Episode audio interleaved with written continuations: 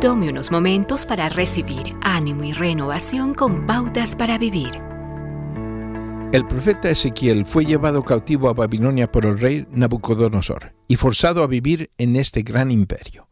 Mientras Ezequiel avanzaba en edad, su hambre por Dios y la nostalgia de regresar a su patria también aumentaban. Dios se reveló a Ezequiel y le contó grandes cosas sobre Israel que sucederían a esta nación en el futuro. Ezequiel tuvo una visión en la cual visualizó a Israel como un valle de huesos muertos. Entonces Dios le preguntó, Hijo de hombre, ¿podrán estos huesos volver a convertirse en personas vivas? Hablar sobre tener que responder al maestro, ¿qué diría si Dios le hiciera esa pregunta? Ezequiel respondió, Oh soberano Señor, solo tú sabes la respuesta.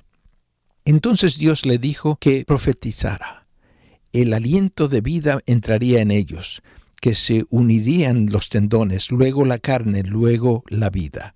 Habría una recreación.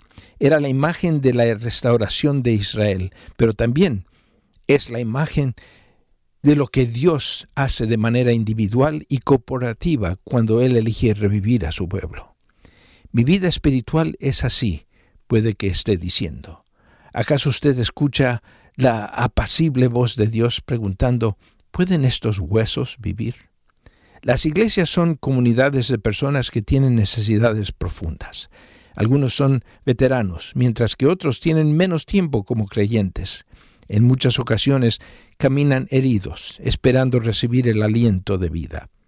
A veces los que hemos estado por mucho tiempo en la iglesia somos más como el valle de los huesos secos la multitud acostumbrada a estar en avivamiento, pero que critica a los jóvenes o que están prestos para darles consejo. Cuando llega el fuego, todo se prende en llamas. Entonces, ¿por qué no? Le pide a Dios que comience el avivamiento en los huesos secos con usted. Acaba de escuchar a Eduardo Palacio con Pautas para Vivir, un ministerio de Guidelines International. Permita que esta estación de radio sepa cómo el programa le ha ayudado. Acompáñenos en la próxima emisión de Pautas para Vivir. Gracias por su sintonía.